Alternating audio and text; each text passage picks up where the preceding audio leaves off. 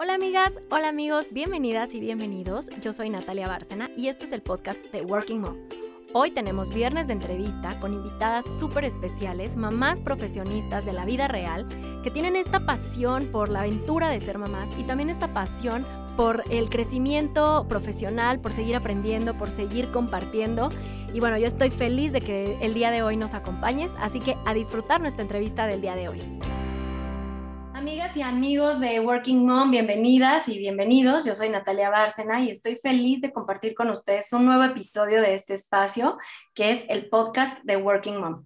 Y bueno, como ustedes saben, este podcast es un espacio para compartir, para aprender, para platicar con diferentes mamás profesionistas que amamos lo que hacemos, amamos nuestra profesión, queremos seguir desarrollándonos en este aspecto, pero también vivimos al máximo nuestra maternidad. Y yo estoy feliz porque hemos tenido la oportunidad de contar en este espacio con mamás profesionistas de todo tipo. Hemos tenido arquitectas, doctoras, actrices, ingenieras, comunicólogas, eh, de recursos humanos, bueno, de todo un poco y cada una pues con un mundo tan, tan distinto, pero con una cosa en común, bueno, dos cosas en común, que es nuestra pasión por nuestra profesión y nuestra pasión también por, por nuestra maternidad. Y bueno, pues hoy nos acompaña una invitada sumamente especial que viene a contarnos este, dos cosas que a mí me tienen muy emocionada y con muchísimas ganas ya de, de platicar. La primera es cómo es la vida en el mundo cinematográfico, porque bueno, yo les he platicado un poco cómo es mi vida soy medio, medio godín, ¿no? Pero ella nos va a contar qué hay detrás, como la película de los godines, qué hay detrás de, de, de, una película, ¿no? O sea, tú te sientas muy a gusto a verla en tu casa en Netflix, pero nunca nos imaginamos todo el trabajo que hay detrás. Y bueno, además, pues también es mamá. Y además, pues es mamá de una bebé hermosa, chiquitita, de cinco meses, que, que además te tocó vivir, Angie, una, una maternidad pues diferente en pandemia. Ay, no, no, bueno, ya, ya quiero, ya quiero empezar a, platicar. Entonces, bienvenida Angie. Este, platícanos cómo estás. Ella es Angie Udiño, se las presento. ¿Y cómo estás, Angie? Hola, muy bien, muchas gracias. Muchísimas gracias por la invitación. Muy feliz, muy emocionada de platicar contigo. Ay, qué padre, qué padre. Nosotros también estamos, estamos muy felices. Les voy a platicar un poquito de Angie para que conozcan un poquito quién está ahorita detrás del micrófono. Eh, Angie eh, estudió eh, la licenciatura de Letras Hispánicas en la UNAM, ha trabajado en televisión, medios digitales, medios impresos, este, ha desempeñado funciones desde redacción hasta producción y locución, y después también incursiona en el mundo cinematográfico. Ahora es guionista y es coautora, eh, junto con su esposo, Juan Carlos Garzón. Ha escrito muchas películas que seguramente ustedes conocerán y se les van a hacer muy familiares, como Treintona, Soltera y Fantástica, divertidísima. Inquilinos, Veinteañera, Divorciada y Fantástica, que me moría de risa con esa, la verdad. Home Office, ¿no? Decíamos, la historia de los, de los godines este, cuando sea joven, solo respira, bueno, pues mucho, ¿no? En televisión también eh, han sido de su autoría capítulos, seis capítulos de la primera temporada de Se Rentan Cuartos y también cuatro capítulos de la segunda temporada. Y no basta con esa trayectoria, les decía, ¿no? Angie es mamá de una bebé hermosa que además nació en tiempos de pandemia. Así que, Angie, con todo este currículum y con toda esta esta trayectoria, bueno, pues siento que también has vivido como un mundo de emociones. Cuéntanos. Sí, pues bueno, eh, convertirme en mamá para empezar fue la primera de ellas y aparte de hacerlo en tiempos de pandemia, pues ha sido eh, muy, muy difícil, muy retador y digo, no tengo con qué compararlo, pero estoy segura de que más difícil que si no hubiéramos estado en pandemia. Ay, sí, completamente retador, como dices. Cuéntanos un poquito, Angie, ¿cómo es el mundo cinematográfico? Es toda una industria, la verdad es que yo eh, en mi trabajo eh, tengo la oportunidad de medio trabajar tantito ahí con cámaras y un poco de iluminación, pero bueno, claro que nada que ver con una producción cinematográfica, ¿no?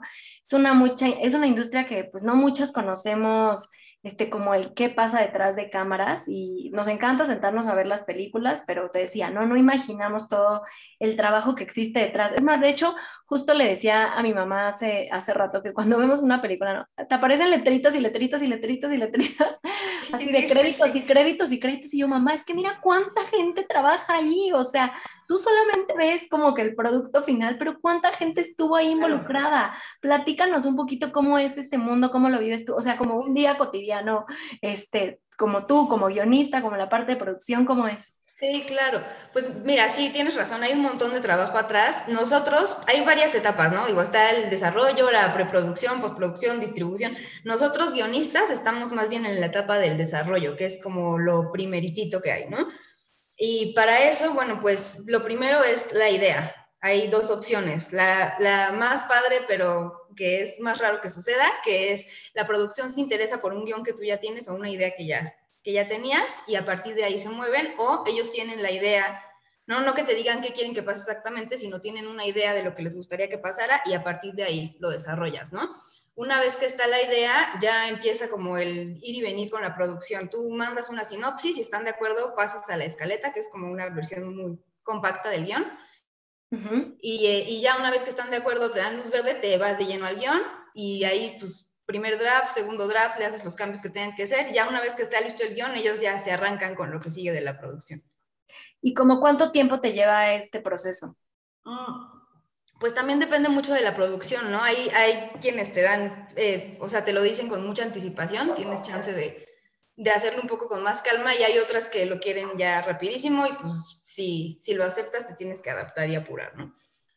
Ahí sí varía mucho. ¿Y la inspiración cómo llega? No, es, es que está, está muy difícil porque pues e, esa es la cosa con el trabajo, ¿no? Que pues, se te tiene que ocurrir porque se te tiene que ocurrir y hay un deadline y si no se te ocurren las ideas, pues tienes que ver cómo le haces o de dónde las sacas, ¿no? Entonces, la verdad sí está muy difícil, ¿no? Te puedo decir, o sea, hay muchas veces que te puedo decir que me quedo sin inspiración y, y pues nada, me tengo que alejar un poco y, y retomarlo después, ¿no? Sí, como para ver, despejar un poco la mente y regresar a ¿Cómo, ¿Cómo, es un día? Porque, bueno, luego platicamos aquí en el podcast y, y, muchas estamos como identificadas en el de que, pues, te levantas, vas a la oficina, este, tienes tu, tu hora de comidita, regresas, vuelves a abrir la compu, pero me imagino yo que, que ustedes como guionistas, pues, tienen a lo mejor un ritmo o, o el, pues sí, como la rutina diaria, ¿cómo, ¿cómo es? Debe ser un poquito, pues, más, no sé, más creativa, no sé, no me imagino. Sí, pues mira, la parte, la parte buena de eso es que tenemos más chance como de tener nuestros propios horarios, ¿no? O sea, es decir, nosotros con las producciones que trabajamos eh, quedamos de entregarles X día, pero no tenemos que estar eh, cierto número de horas enfrente de la computadora ni, ni respetar un horario de comida. Entonces, en, en ese sentido nos ha ayudado mucho con Emilia, por ejemplo, porque pues tenemos flexibilidad a veces de hacer las cosas a tiempos distintos, ¿no? Claro. Entonces, por ese lado, lado, la verdad es que está muy bien. Ahora también los días eh, varían mucho, ¿no? Por eso mismo. Por lo general tratamos de, de, trabajar durante la mañana porque la tarde es muy incierta con la bebé.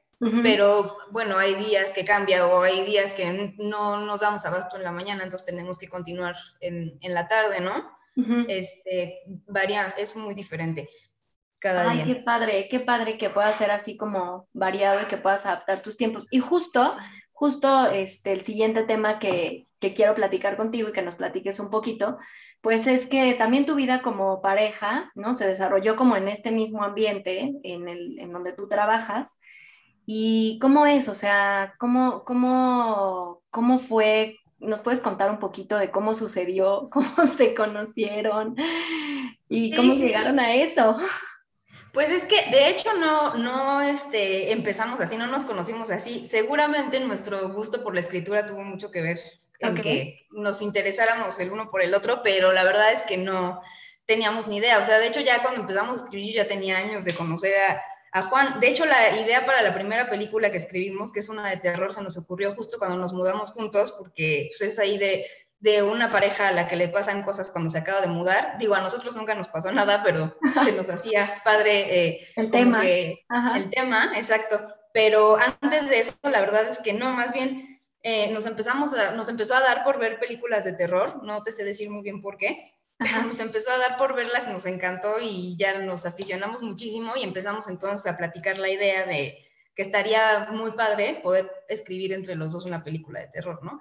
Primero así como no como un plan realmente, sino nada más como que lo dijimos ahí al aire. pero después dijimos, oye, pues sí, este, a los dos nos gusta mucho escribir. Él ya tenía experiencia en, en escribir para televisión, ahí sí me tuve que poner al corriente, pero ya una vez que los decidimos, los dos nos metimos como de lleno a estudiar eh, y leer acerca de un guion, de una estructura, qué es lo que debe tener, etcétera. Y fue que escribimos este guion de Inquilinos, el de terror. Y a través de un, de, de un amigo fue que, que ya este, nos contactó, un amigo Fran, y empezamos con la, con la producción que justamente buscaba una película de terror.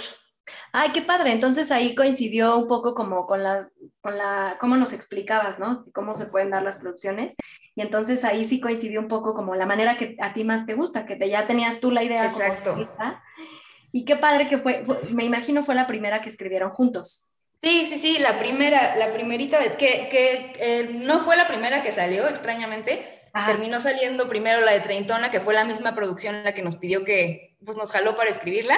Ajá pero, eh, y terminó saliendo primero esa, la de Treintona, pero escribimos primero Inquilinos. Ay, qué padre, qué, ay, se me hace súper interesante. ¿Qué sientes tú cuando ves tu película? O sea, te sientas en tu sillón, prendes Netflix, traes tus palomitas, bueno, o Prime, porque algunas están en Prime. Sí. Ajá, pero entonces, eh, ¿qué sientes tú cuando ves el resultado? ¿Cómo, cómo es esa sensación no sé, pues de satisfacción, gratificante. Sí, sí, sí, es mucha satisfacción y es, es además padrísimo ver cómo em, otras personas pueden interpretar lo que tú estabas escribiendo, ¿no? Porque digo, tú lo escribes y te lo imaginas de una forma y después pues ya le toca a la producción hacerlo realidad, ¿no? Entonces, eso también es muy padre, eh, ver qué es lo que, lo que diste a entender, ¿no? Con lo que escribiste. Y pues sí, claro, ver como que todo el trabajo que hay detrás, es que hay, hay días en los que sí es, este, se siente muy difícil ver que, que ya está ahí, que se logró, pues es muy padre. Digo que es trabajo de muchísima gente, ¿no? Pero es muy padre de cualquier forma verlo realizado. Claro, es trabajo de muchísima gente y como en todos lados, pues el talento de cada persona aporta, ¿no? O sea, es un trabajo en equipo que a lo mejor no están todo el equipo juntos ahí como muéganos todo el tiempo, pero todos van sumando, ¿no? O sea, desde ustedes que, que crean el guion hasta el actor que lo interpreta, ¿no? Hasta la música que le da vida al, al ambiente, el vestuario, decoración, o sea, es muchísimo, muchísimo pero sí que padre poder ver este, este trabajo pues ya como tangible, ¿no? Porque tú lo tienes en tu mente, lo tienes en tu hoja, en tu papel, y como dices, tú tienes una idea, te haces una, te lo imaginas de alguna manera, pero qué padre así esta experiencia que nos cuentas de ver cómo, cómo desde otros ojos se vio diferente, ¿no? ¿Y te ha pasado alguna vez que, que viendo ya como el resultado final digas, ay, no me lo imaginaba así, pero pero me gustó, de hecho, un poquito más de lo que yo me imaginaba, o al revés. Eh, eh, sí, he tenido ambas experiencias. ha pasado que digo, wow, esto quedó súper bien o quedó tal cual me lo imaginé. Y hay veces que dices, híjole, hubiera preferido que se viera un poquito diferente. O, eh, por ejemplo, nos pasó con Treintona, ¿no? Que nosotros escribimos nuestro guion y ya pensamos que iba a quedar exactamente como estaba y pues no, resulta que si grababan eso iba a quedar una película como de cuatro horas, ¿no? Entonces acabaron cortando varias escenas que estaban escritas entonces, eso, por ejemplo, es así como, chin, bueno, pues yo sentía que iban a quedar muy bien, pero bueno, pues ni modo, ya eso no es decisión de los guionistas, ¿no? Entonces, esas cosas sí, sí llegan a ser decepcionantes. Pues sí, como todo, ¿no? O sea, como todo, a todos nos, nos pasa en algún momento, pero pues está padre porque son todo tipo de, de experiencias. ¿Y cómo descubriste tú bueno, desde que estudiaste la, licenciatura, o sea, siempre te ha gustado como la parte, pues, el ambiente de la escritura, de la literatura y demás, pero ¿cuándo descubriste que te querías dedicar, bueno, pues como guionista ya nos contaste un poquito, pero pues empezaste en televisión, empezaste también, o, bueno, no sé si fue antes o después, pero bueno, trabajaste también en televisión, en locución, en redacción, o sea, ¿cómo, se, cómo te fue llevando tu, tu vida hacia esta, pues hacia esta industria? Pues, ¿sabes qué? Yo creo que es algo que siempre me llamó la atención. Yo me acuerdo que, bueno, mis hermanos se burlan mucho de mí porque yo escribía canciones de chiquita, súper tontas, obviamente, ¿no? Sin ningún talento, pero me llamaba la atención, ¿no? Me, me llamaba la atención escribir cosas, este, um, crónicas de cosas, por ejemplo, tengo ahí, encontrado cuadernos que guardo porque me dan mucha risa, de cosas que pasaban en el día o de algún evento que a mí se me había hecho importante y me gustaba escribir. Entonces, como que siempre, siempre estuvo presente de una u otra forma, ¿no? Y como que siempre tuve en mente, me gustaría mucho que este fuera ya como mi, mi manera de vivir, ¿no? Mi trabajo, la manera de, de, ganarme la vida. Pero pues se veía como muy lejano porque pues, es la experiencia que yo tenía, ¿no? Como que de escribir lo puedes hacer como de hobby, pero no como de trabajo. Ajá. Y, y, ya una vez que estuvo la oportunidad y, y se dio, pues lo, lo, agarré y ya no lo solté, ¿no? Y, y pues aquí estamos. Ay, qué padre. Es padrísimo, ¿no? Cuando te dedicas a algo que traes en tu, o sea, que sientes la vocación, es padrísimo. Cuéntanos, ¿cuál ha sido tu proyecto más retador? O sea, el que hayas dicho, híjole, ¿me lo aviento o, o, no me lo aviento? Pues órale, me lo aviento, ¿no? Y del que tengas un aprendizaje que haya marcado tu, día, tu vida, o sea, algo que tú nos puedas decir, mira, en este momento hubo un antes y un después de Angie. Pues mira, puedo pensar en dos momentos. El primero, bueno, no, no, es que decidiera o no decidiera tomar el proyecto, más bien ya estaba en el proyecto, que fue también eh, escribiendo el guion de Treintona, Soltera y Fantástica. Pues teníamos también un deadline, habíamos quedado de entregar el guion al final de la semana y ya era domingo en la tarde y no acabábamos, ya no sabíamos qué hacer, no se nos ocurría nada. Y pues bueno, total que eh, tuvimos que, o sea, ahora mismo no te sé decir cómo logramos sacar las ideas, cómo fue que salió, le echamos muchísimas ganas, trabajamos un montón, no nos paramos de, la computadora en toda la tarde y finalmente entregamos a las 11.59 del domingo y cumplimos con el deadline casi muertos, pero te puedo decir que a partir de ahí hicimos las cosas de otra forma, ¿no? Ya no las volvimos a hacer como en ese momento, aprendimos un montón. Y pues ya al ver la película, digo, después de haber entregado ese primer draft tuvo muchísimas correcciones, no, no se quedó así tal cual estaba y ya perfecto, este 10, pero de todas maneras, ¿no? O sea, como que em, que se haya logrado eh, hacer y después ver la película ya hecha, terminada, pues bueno, fue una satisfacción muy grande. Además, era la primera vez que yo veía una película que habíamos escrito en el cine, ¿no? Entonces fue, ¡Ay, qué una experiencia muy, importante para mí. Sí, sí, sí. Y, y pues es, es, una experiencia a la que me gusta a mí recurrir con la memoria cuando me siento rebasada por algún proyecto, porque digo, bueno, acuate que sí, las ideas salen y que sí el camino recorrido ha servido para algo, ¿no? Entonces, esa esa es una, ¿no? De la que me acuerdo. Y la segunda es una más reciente, que fue cuando nos, nos, invitaron a escribir el, el, especial de Home Office de Mis Reyes contra Godines. Pero tienen un mes, ¿cómo ven? ¿Se lo avientan o no se lo avientan, no? Y yo estaba en mi tercer trimestre de embarazo, además yo ya no podía más, pedía piedad, me sentía fatal todo el tiempo, ¿no? Y bueno, pues va, órale, nos lo aventamos, ¿no? Y total que, que, lo hicimos, o sea, sin saber muy bien por dónde íbamos a empezar o cómo lo íbamos a hacer, pero lo, lo pudimos lograr y finalmente, pues ya ver el resultado fue muy padre. Además, eh, esto que te voy a contar obviamente no es, es evidente para nadie más, más que para los que nos conocen, pero tuvimos chance ahí de mandarle un mensajito a Emilia al final del especial. Entonces, bueno, se me hace un detalle muy lindo que, no sé, como una conmemoración de algo muy bonito que pasó en medio de algo muy terrible, ¿no? ¡Ay, wow! ¡Qué padre! Está padrísimo. Claro, en una conmemoración dentro de una situación atípica. Sí, sí, sí. Qué padre. Oye, pues sí, es que además el tercer trimestre de embarazo sí ya es así como dices, ¿no? Muy cansado y pues en pandemia la verdad es que ni me imagino cómo la, la han de haber pasado todas las las mamás que estaban este, embarazadas y todavía pues con esta, pues con un compromiso laboral importante eh, para entregar, ¿no? Sí, claro, y que ya no te puedes echar para atrás, ¿no? Ya dijiste que le entras y pues a ver cómo le, cómo le haces. Sí, es cierto, cuando ya dices que le entras a algo, está difícil que te eches para atrás. Oye, cuéntanos, por favor, ¿cuál es tu película favorita? Si es una, si es una película que, en la que tú hayas eh, colaborado, pues qué padre, ¿no? Está increíble. Pero si es alguna otra, pues no importa. O sea, como que tu película favorita en el, en el planeta y por qué. Pues mira, siento que me, sentiría muy mal con todas las películas y te digo solo una. Tengo, tengo varias que me gustan por diferentes razones. Por ejemplo, bueno, te contaba que a mí las películas del terror me, me gustan muchísimo.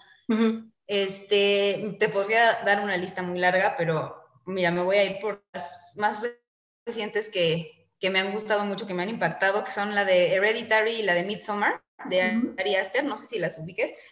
Eh, me gusta muchísimo como el mito que hay detrás de la historia, la fuente del terror, digamos, se me hace como eh, padrísimo, tiene imágenes muy perturbadoras que ya no olvidas jamás, que siento que mm, de verdad sientes terror y eso extrañamente es muy raro en una película de terror. O bueno, después de haber visto muchísimas, yo siento que estas sí me, me causaron terror, ¿no? Entonces, este, esas te puedo decir que son de mis favoritas, ¿no? Luego, yéndome más al pasado y a la comedia, me encanta una que se llama Crimen Perfecto de Alex de la Iglesia, no sé si la ubiques, que es, ah, bueno, me hace reír a carcajadas, es, es una gran película, es una gran comedia, el guion está padrísimo, siento que además tiene todos los componentes como de película de para reír, digámoslo así, está, está buenísima, la, la puedo ver mil veces, ¿no? Y otra que me gusta mucho también del pasado y que he visto mil veces es una que se llama Alguien tiene que ceder de Nancy Meyer, Something's Gotta Give en inglés se llama, y que digo, es un humor totalmente de señora, lo sé, estoy consciente, pero pues, soy una señora, ¿no? Entonces, pero, pero me gusta mucho, ¿no? Y la veía con mi hermana y moríamos de la risa, entonces es una película que además está ligada a, muy buenos recuerdos, entonces también siempre será de mis favoritas.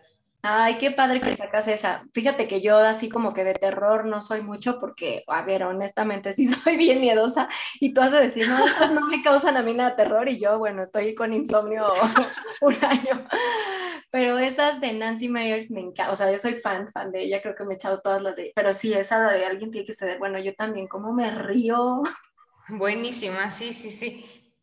Qué padre que te gusten tanto las de terror y que, y, bueno, pues que también has participado en, películas este, de este género, ¿no? Y, oye, ¿te ha pasado alguna vez? Bueno, me imagino que sí, que vas al cine o algo y tú, pues con la experiencia que tienes, ¿no? En guionismo, ves películas y dices, como nos dijiste ahorita, ¿no? Este guion tiene todos los componentes y me encantó, porque claro, que tú lo ves con una perspectiva diferente a cualquier persona que vamos al cine, ¿no? A cualquier espectador. ¿Y te ha pasado, supongo que también alguna que diga, ay, no, ¿qué onda con este guion, por favor? Sí, sí, muchas veces. La verdad, ahorita no tengo alguna presente, así como para, para decirte, pero sí me ha pasado muchas veces, ¿no? Por ejemplo, con las de terror, lo que te digo, que, claro, pienso, no, esto no, esto no asusta, ¿no? Ya sabes, este, que siento que también yo me lo causé solita, porque vimos, hemos visto tantas de terror que ya como que eh, matamos el, el, efecto, ¿no? Pero, pero sí, sí, todo el tiempo nos pasa, ¿no? Que nos estamos fijando en... Yo creo que ya es imposible no hacerlo porque pues te acostumbras a verlas así. Entonces ya al verlas, como que te estás fijando en esas cosas. Sí, ya, está, ya, ya eres como más analítico, ¿no? Oye, y entonces, pues llega Emilia, ¿no? Llega tu bebé, sí. el mundo te cambia por completo cuando llegan los hijos, o sea, eso nos pasa a todas las que nos estén escuchando, se van a sentir claro. con esto. Pero justo lo que platicábamos, entonces llega en medio de una pandemia, de una situación en el mundo atípica, o sea, además traes tú todas las emociones, ¿no? Como como al borde de la piel, así. Y, y, cómo fue para ti esta experiencia? Ahorita, ¿cómo te has sentido? Ya ahorita que va un poquito como, bueno, pues no sé si ya nos medio adaptamos a la situación, también que tu bebé pues ya pues ya, ya no es tan recién nacida, ¿no? ¿Tú cómo, cómo te cómo ha sido esta experiencia para ti? Pues mira, ahorita te puedo decir que ya me siento eh, muy tranquila. Obviamente no soy experta para nada, soy muy torpe todavía, pero me siento mucho más tranquila porque al principio sí fue eh, una experiencia muy fuerte. Bueno, para empezar desde, desde la llegada al mundo de Emilia, ¿no? Se hizo mucho del rogar para nacer. Estuve yo 26 horas con contracciones. Madre mía, 26 horas. Nada, sí, sí, sí, sí, sí, horrible. Y nada de dilatación, nada. Entonces, al día siguiente que llegó mi doctora y me dijo, no, pues ya pasaron 26 horas y sigues igual, yo creo que es momento de, de cesárea, ¿no? Y pues ahí voy a la cesárea yo sola, además porque pues en tiempos de pandemia el papá necesita su prueba de COVID negativa para que te dejen entrar al parto o a la cesárea, ¿no? Ajá. Entonces pues ya me dijo eso la doctora y diez minutos después estábamos yendo al quirófano a pues a que naciera Emilia, ¿no? Ajá.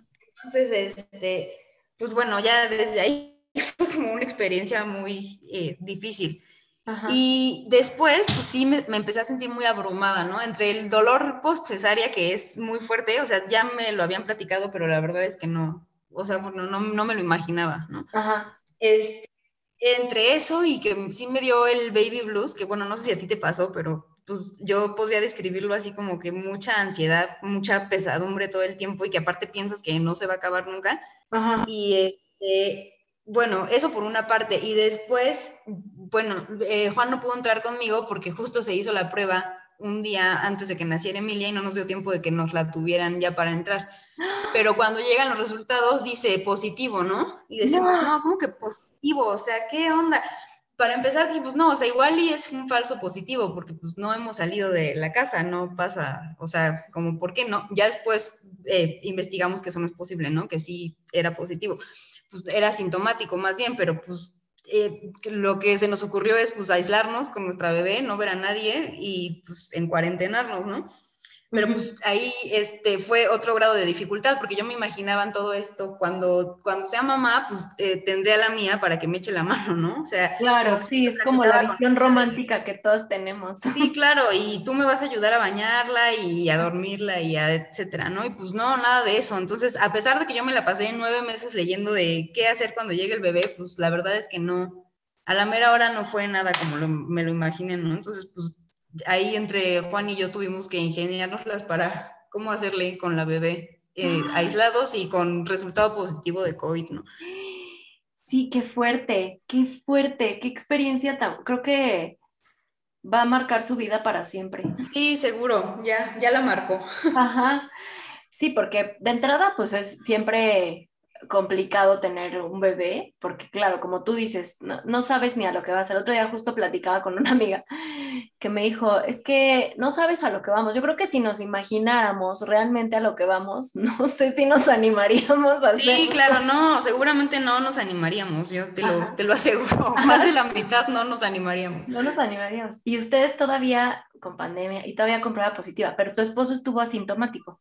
Sí, sí. Bueno, afortunadamente y pues, seguramente yo también, porque pues digo, estábamos juntos todo el tiempo, entonces no veo cómo no me haya contagiado, ¿no? Pero bueno, afortunadamente sí, sin síntomas ninguno de los dos. Sí, qué, qué, fortuna, porque por lo menos, bueno, no se sentían mal. Bueno, pero y, y te digo, la llegada del bebé siempre es siempre es complicado. Después ya pasó la cuarentena, ya pudieron este, tener contacto con alguien más. Y luego, ¿cómo, cómo, ha, cómo ha ido encaminándose la vida como mamá eh, profesionista posparto pandemia?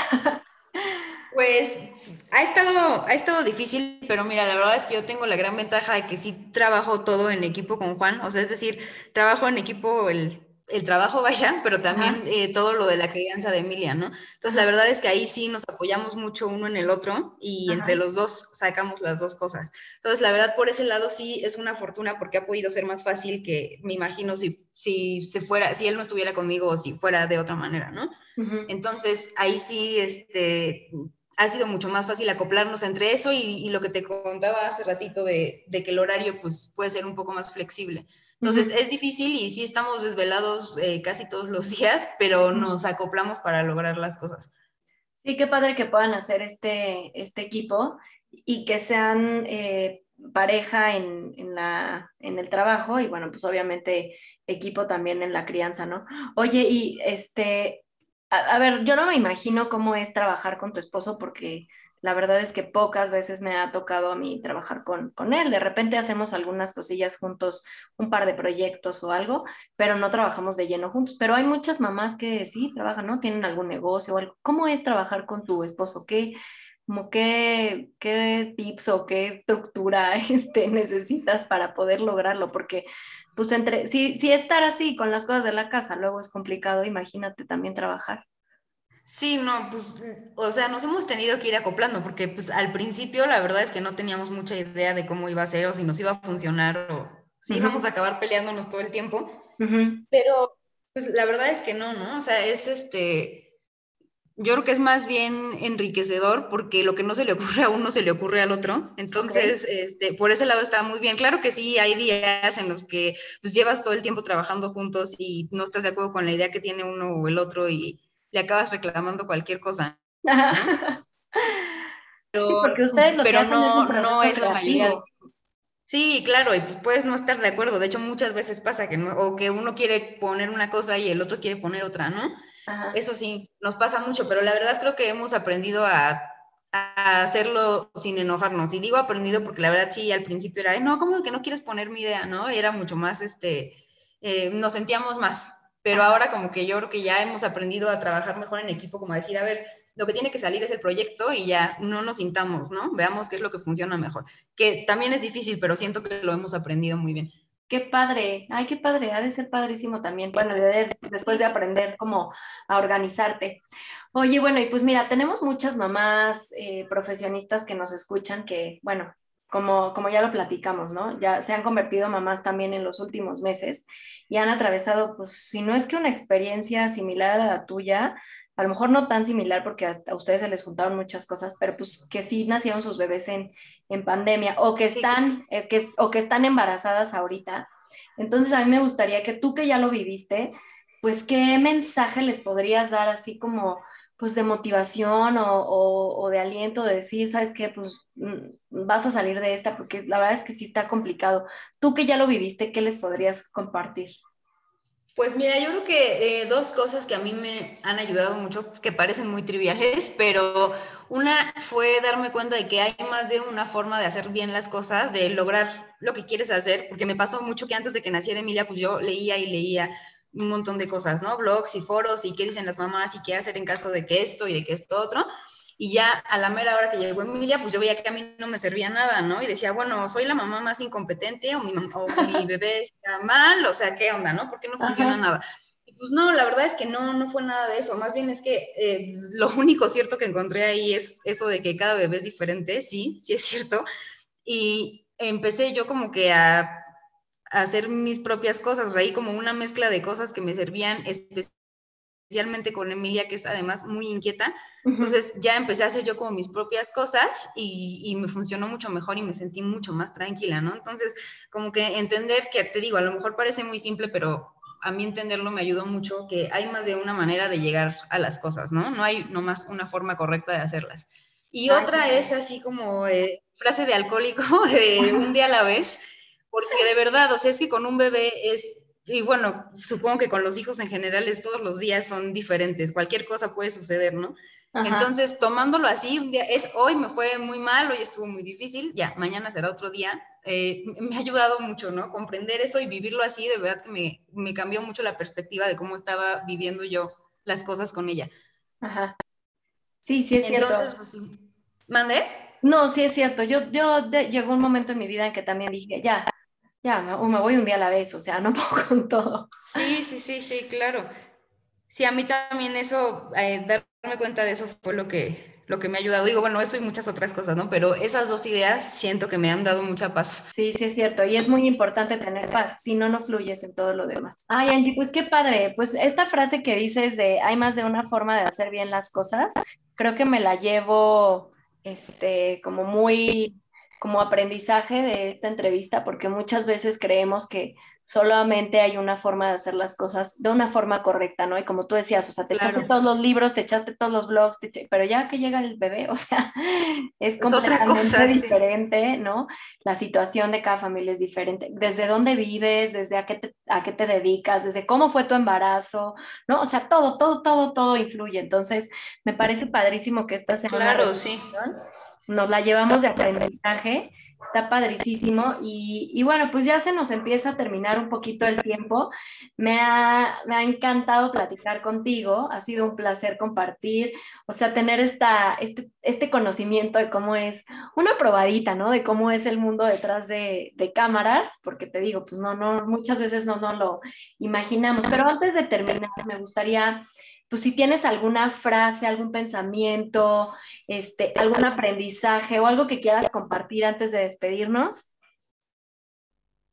Mm, pues bueno, no, no es eh, propiamente un pensamiento, nada más agradecerte mucho por la invitación y pues eh, muy padre saber que hay una comunidad de mamás en las que nos podemos apoyar allá afuera y pues qué bueno poder ser parte de ella.